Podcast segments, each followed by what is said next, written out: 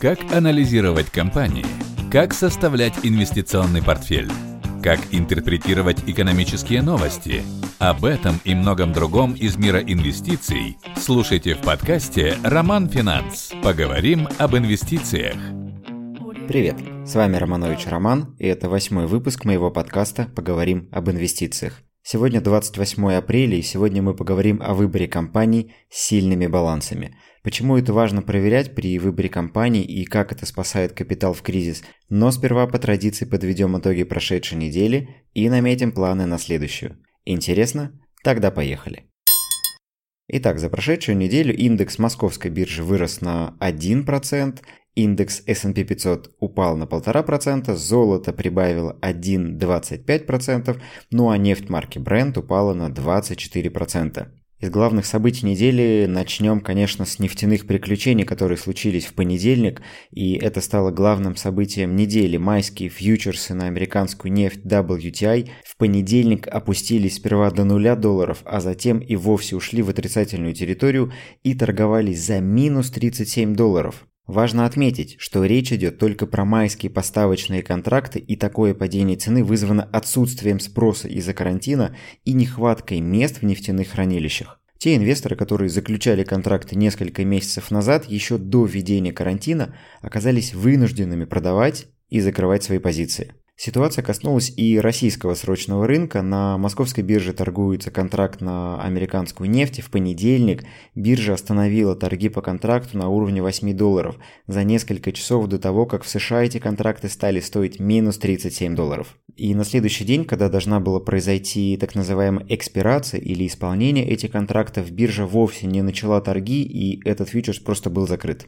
Многие частные инвесторы потеряли миллионы рублей из-за остановки торгов, но если бы торги продолжились, потери могли бы составить не миллионы, а миллиарды. Инвесторы, потерявшие деньги, бросились подавать иски к московской бирже и брокерам, но эти иски не будут удовлетворены, потому что биржа действовала в рамках своих регламентов, а клиенты совершали сделки с инструментом, принцип работы которого до конца не понимали. Эта ситуация в очередной раз доказала, что легких денег на рынке нет и что перед совершением сделки со сложными финансовыми инструментами, такими как фьючерсы и опционы, стоит внимательно изучать спецификацию, чтобы знать, когда и что может произойти в торговом процессе. Кстати, во всей этой истории с нефтью примечательно то, что рубль, несмотря на падение нефтяных цен, оставался стабильным, а бумаги нефтяных компаний не упали настолько, насколько упали нефтяные котировки.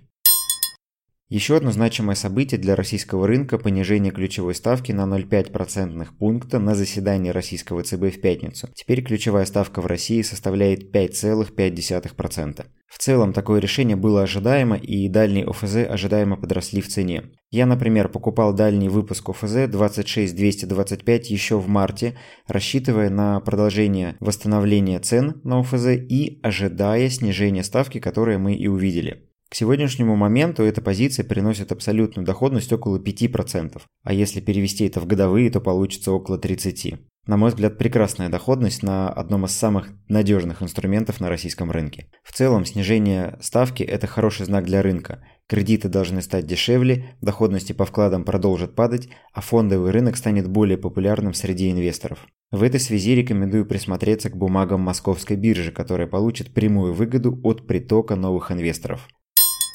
Не самым приятным моментом на прошедшей неделе стали новости советов директоров российских компаний, которые стали снижать дивиденды или вовсе отказываться от выплаты. Так, в Татнефте предложили отменить выплату дивидендов за четвертый квартал 2019 года по обыкновенным акциям, а по привилегированным выплатить 1 рубль на акцию. Ожидаемая дивидендная доходность по бумаге упала с 17 до 7% за год. Северсталь приняла решение о сокращении дивидендных выплат за первый квартал 2020 года на 23% в сравнении с прошлым годом. Итоговый дивиденд составит 27 рублей на акцию. Акционеры другой металлургической компании НЛМК и вовсе не утвердили дивиденды за четвертый квартал 2019 года, а за первый квартал 2020 предложили сократить их в два раза.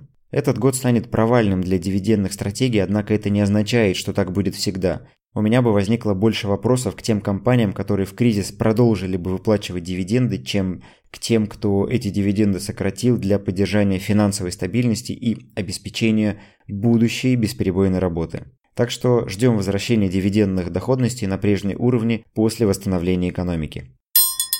В США продолжается сезон отчетности, и он проходит весьма неоднозначно. К примеру, отчеты Citrix и Intel, которые вышли на этой неделе, оказались лучше ожиданий, как я и предполагал. Однако в ходе презентации компании занизили ожидания для будущих кварталов, что в итоге привело к падению. Акции Citrix и Intel упали на 6 и 5% соответственно после публикации отчетности. Это в очередной раз подтверждает, что инвесторы живут не фактическими цифрами, а ожиданиями. Несмотря на прекрасные отчеты, несмотря на рост показателей, что у Citrix, что у Intel, стоило компаниям усомниться в перспективах будущего роста, это привело к такому падению в акциях. На предстоящей неделе продолжаем следить за отчетностью американских компаний. Наиболее ожидаемо это отчеты F5 Networks и Akamai, о которых я говорил в четвертом выпуске подкаста «Кто выживет в карантин». А также интересно узнать результаты Facebook, Pfizer, Abiomed, Visa и других компаний, которые отчитаются на предстоящей неделе. Напомню, что следить за графиком выхода отчетности вы можете на специализированных сайтах, таких как briefing.com,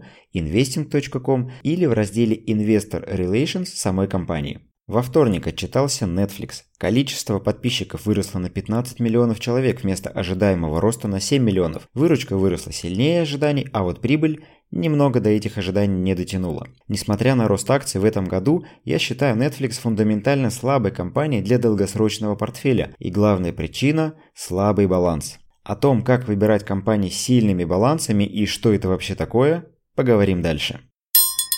За время коронавирусной коррекции акции компаний с сильным балансом упали в цене, но в среднем они упали в два раза меньше в сравнении со слабыми компаниями и восстанавливаются теперь эти сильные компании заметно быстрее. И если в спокойные времена компании с сильными финансовыми показателями могут отставать от более модных и перспективных, то в кризис справедливость берет верх. Я уже неоднократно писал про фирмы зомби, это такие компании, которые не в состоянии расплатиться по своим долгам и любое изменение экономической обстановки ставит их на грань выживания. Ярким примером таких компаний можно назвать сланцевые компании в США, которые развивались на кредитные деньги, когда нефть была дорогой, а сейчас, когда нефть упала до минимальных значений и этим компаниям нужно выплачивать кредиты, у них банально нет денег для того, чтобы по этим кредитам платить. Поэтому сланцевый сектор США – это один из самых ярких показателей зомби-бизнеса. Для того, чтобы понять, насколько сильный у компании баланс, взгляните на следующие мультипликаторы. Quick Ratio или мультипликатор быстрой ликвидности показывает, насколько текущие активы компании превосходят краткосрочные обязательства. Чем выше значение показателя, тем лучше. Если значение меньше единицы, это означает нехватку текущего капитала для покрытия краткосрочного долга. Часто в таких ситуациях компании рефинансируют долги путем выпуска новых облигаций или открытия кредитной линии в банке. И тут важно обратить внимание на рейтинг компании. Если он инвестиционный, то есть выше, чем BBB, то, скорее всего, проблем с рефинансированием кредита у такой компании не возникнет. А вот если рейтинг компании мусорный, то есть BBB и ниже, то, скорее всего, такая компания столкнется с проблемами при получении кредита или выпуске новых облигаций. Поэтому если вы видите компанию с хорошим инвестиционным рейтингом и низким мультипликатором быстрой ликвидности, то, скорее всего, это не является проблемой, потому что такая компания сможет получить деньги и рефинансировать текущую задолженность для продолжения работы. А вот если вы видите низкое значение мультипликатора у компании с низким рейтингом, то такую компанию лучше не покупать в свой портфель. Рассмотрим два примера – плохой и хороший. Акции Nvidia с начала 2020 года выросли на 23% и показатель быстрой ликвидности у них равен 7 то есть текущие активы компании в 7 раз превышают размер краткосрочного долга. Другой пример акций American Electric Power, энергетической компании с показателем быстрой ликвидности 0,3, и с начала года эти акции упали на 12%. Мультипликатор быстрой ликвидности не единственный индикатор, и судить только по нему о здоровье компании нельзя. Другой важный показатель – мультипликатор Debt Equity или LA – показывает соотношение заемного капитала к собственному или общий уровень обязательств к активам. По-другому его называют коэффициентом финансового левериджа. Чем меньше значение показателя, тем лучше. У компаний с сильным балансом этот мультипликатор менее 0,5. Снова рассмотрим два примера. Акции финансовой компании Navient Corp с начала года упали на 48%, и их мультипликатор финансового левериджа равен 27, то есть долги в 27 раз превышают активы компании. А вот бумаги фармацевтической компании Regeneron с начала года выросли на 50%, и их показатель финансового левериджа равен нулю. Следует сказать, что в краткосрочной перспективе неэффективности, когда компании с финансовыми проблемами растут динамичнее здоровых компаний, случаются довольно часто. Тот же Netflix имеет коэффициент финансового левериджа 2, но это не помешало ему вырасти с начала года на 30%. Кроме того, влияние на краткосрочные колебания цен оказывают различные новости или события, происходящие в отрасли. Также при оценке финансового здоровья компании будет очень полезно посмотреть на динамику изменения долга. Если в компании долг активно растет, то, скорее всего, это говорит о каких-то проблемах или потенциальных сложностях, которые в будущем могут возникнуть. И компании со стабильно растущими долгами я бы старался избегать. Особенно, если долги растут быстрее, чем растет выручка. Если же у компании высокий уровень долга, но компания квартал за кварталом этот уровень снижает, то, скорее всего, это говорит о финансовом здоровье или как минимум движении к этому финансовому здоровью. При этом, если прибыльность компании растет, а долги сокращаются, то это явно хороший знак, и такую компанию стоит рассмотреть для включения в портфель. Для того, чтобы отслеживать динамику изменения не только долга, но и других финансовых показателей, таких, например, как прибыль, выручка или уровня маржинальности, я рекомендую и сам пользуюсь сайтом macrotrends.net. Ссылку на этот ресурс вы найдете в описании к этому подкасту. Когда я выбираю компании в долгосрочной портфеле, я выбираю финансово здоровые бизнесы, которые смогут пережить периоды нестабильности. Это не значит, что нужно смотреть только на эти показатели, но для оценки финансового здоровья они очень важны. Если вам интересно узнать больше о фундаментальном анализе и практике его применения, напишите об этом в отзыве к подкасту. Благодарю за прослушивание выпуска и ваши оценки. Для меня это очень важно. До встречи через неделю и удачных вам инвестиций. Пока.